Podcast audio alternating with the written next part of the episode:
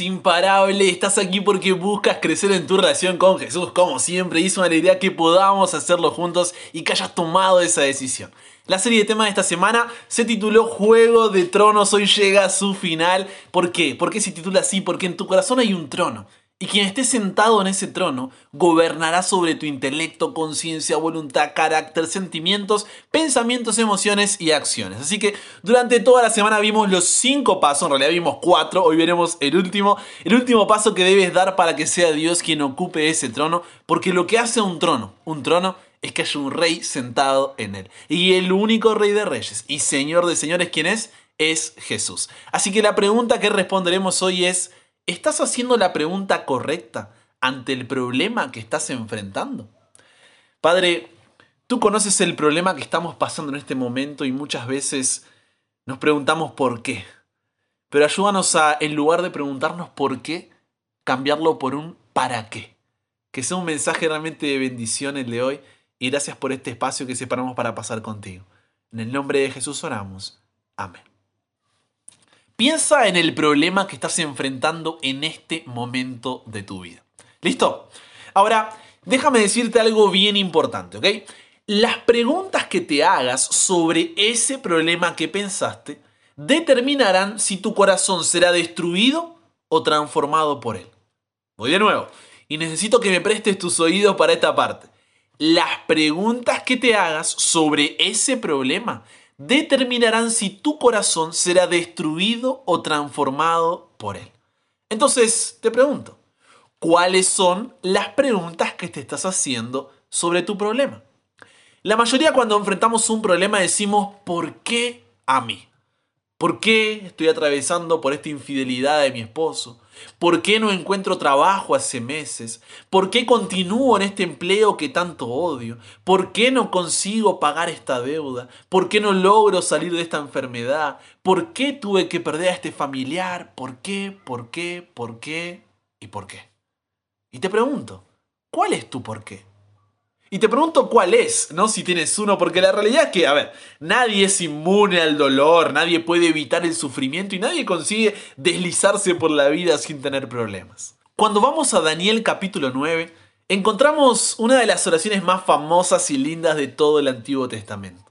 El pueblo de Israel había sido infiel al pacto que había realizado con Dios. Y el resultado de esas elecciones lo llevó a dónde? Al exilio en Babilonia. Ahora, ese pueblo que en Deuteronomio capítulo 4 versículo 6 dice que debía hacer que el resto de las naciones paganas digan, ciertamente pueblo sabio y entendido, nación grande es esta. En palabras de Daniel, ahora ese mismo pueblo se había convertido en oprobio, deshonra y vergüenza.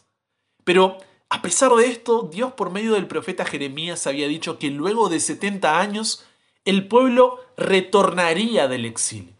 Así que cuando Daniel, mediante la lectura del profeta Jeremías, vio que ese momento estaba cercano, comenzó a orar con fervor diciendo en Daniel 9, 4 en adelante.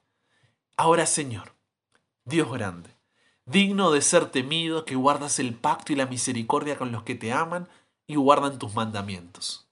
Hemos pecado, hemos cometido iniquidad, hemos hecho impíamente y hemos sido rebeldes y nos hemos apartado de tus mandamientos y de tus ordenanzas. Versículo 6. No hemos obedecido a tus siervos los profetas, que en tu nombre hablaron a nuestros reyes, a nuestros príncipes, a nuestros padres y a todo el pueblo de la tierra. Tuya es, Señor, la justicia, y nuestra la confusión de rostro. Como en el día de hoy lleva todo hombre de Judá, los moradores de Jerusalén y todo Israel, los de cerca y los de lejos, en todas las tierras a donde los has echado a causa de su rebelión con que se rebelaron contra ti. Oh Jehová, dice el versículo 8, nuestra es la confusión de rostro, de nuestros reyes, de nuestros príncipes y de nuestros padres, porque contra ti pecamos.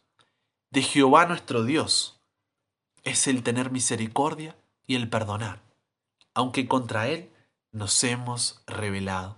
Y no obedecimos a la voz de Jehová nuestro Dios para andar en sus leyes que Él puso delante de nosotros por medio de sus siervos los profetas. Todo Israel traspasó tu ley, apartándose para no obedecer tu voz, por lo cual ha caído sobre nosotros la maldición y el juramento que está escrito en la ley de Moisés, siervo de Dios, porque contra él pecamos. Y él ha cumplido la palabra que habló contra nosotros y contra nuestros jefes que nos gobernaron, trayendo sobre nosotros tan grande mal. Pues nunca fue hecho debajo del cielo nada semejante a lo que se ha hecho contra Jerusalén. Conforme está escrito en la ley de Moisés, todo este mal vino sobre nosotros, y no hemos implorado el favor de Jehová nuestro Dios para convertirnos de nuestras maldades y entender tu verdad. Por tanto, dice el versículo 14, Jehová veló sobre el mal y lo trajo sobre nosotros, porque justo es Jehová nuestro Dios en todas sus obras que ha hecho, porque no obedecimos su voz. Ahora pues, Señor Dios nuestro, que sacaste tu pueblo de la tierra de Egipto con mano poderosa y te hiciste renombre cual lo tienes hoy hemos pecado, hemos hecho impíamente. Oh Señor, conforme a todos tus actos de justicia, apártese ahora tu ira y tu furor de sobre tu ciudad Jerusalén, tu santo monte, porque a causa de nuestros pecados y por la maldad de nuestros padres, Jerusalén y tu pueblo son el oprobio, la deshonra, la vergüenza de todo en derredor nuestro. Ahora pues, Dios nuestro, oye la oración de tu siervo y sus ruegos y haz que tu rostro resplandezca sobre tu santuario asolado, por amor del Señor. Inclina, oh Dios mío, tu oído y oye, abre tus ojos y mira nuestras desolaciones y la ciudad sobre la cual es invocado tu nombre, porque no elevamos nuestros ruegos ante ti confiados en nuestras justicias, sino en tus muchas misericordias. Y termina diciendo el versículo 19, Oye Señor, oh Señor, perdona, presta oído, Señor, y hazlo no tardes por amor de ti mismo, Dios mío, porque tu nombre es invocado sobre tu ciudad, sobre tu pueblo. Qué oración. La verdad que cuando la leo y creo que valía la pena leerla porque vemos un corazón sincero y si bien habría mucho para hablar sobre esta oración, quiero que notes algo. Y es que en medio de todas las lágrimas y súplicas de Daniel, él nunca formula la pregunta común que todos hacemos. Nunca dice por qué a mí. Y esto se debe a que él ya sabía el por qué. Gracias al libro de Deuteronomio sabe exactamente por qué el pueblo está donde está. En otras palabras, Deuteronomio le dio a Daniel y a otros exiliados un contexto mediante el cual entender que el mal que les sobrevino no era solo un destino ciego o puro azar, sino los frutos de su desobediencia, tal cual se les advirtió. Pero quizá lo más importante sea que la oración de Daniel expresaba la realidad de que a pesar de estos hechos, había esperanza. Dios no los había abandonado, por más que les hubiera parecido así. Deuteronomio aportó no solo un contexto para comprender su situación, sino también destacaba la promesa de restauración. Y lo mismo sucede con nosotros hoy.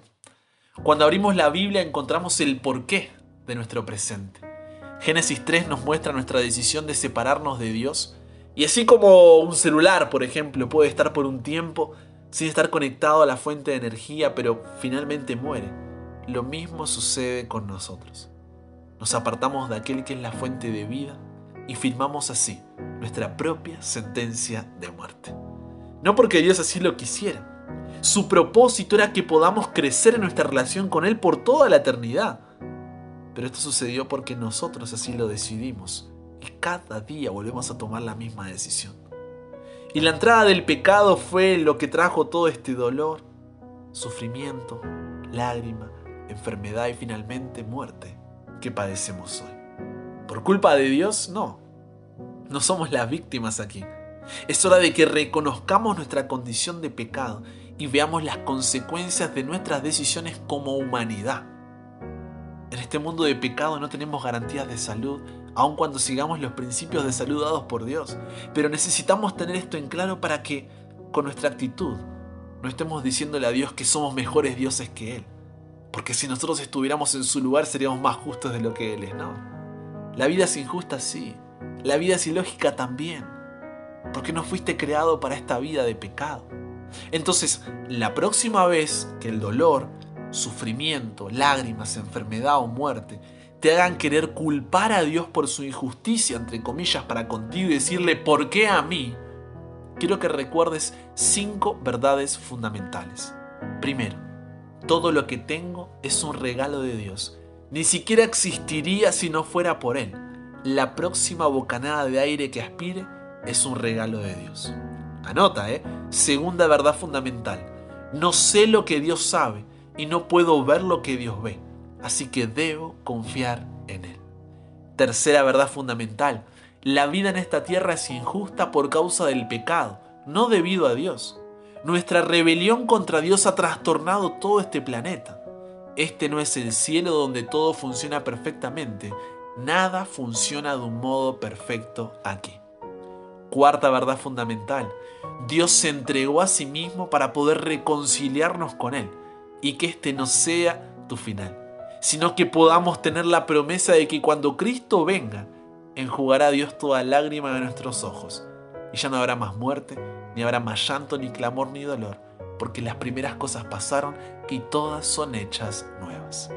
Quinta y última verdad fundamental, no fue justo que Jesús muriera en tu lugar por tus pecados, pero lo hizo.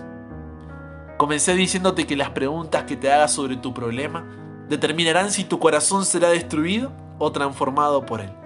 Y quiero invitarte a que con lo aprendido hoy, estas cinco verdades fundamentales y la oración de Daniel, la próxima vez que pienses sobre tu problema, en lugar de preguntarte ¿por qué a mí? En cambio preguntes ¿qué quieres que aprenda? ¿Para qué? Y después confía en Dios. Porque si bien Dios no es el responsable de nuestros problemas y la intención de Satanás es emplearlos para el mal, Dios puede utilizar esos problemas para acercarnos a Él. La pregunta es, ¿permitirás que tu problema te acerque a Dios y así tu corazón pueda ser restaurado? Padre, que nunca olvidemos que esta tierra de pecado no es nuestro hogar.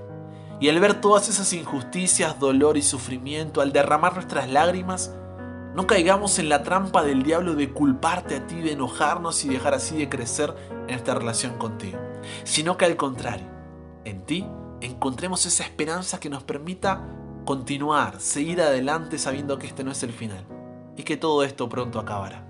Así que ven pronto, Señor Jesús, restaura nuestro corazón, ocupa nuestro trono, cámbianos, renuévanos y transfórmanos, somos tuyos, en el nombre de Jesús oramos. Amén.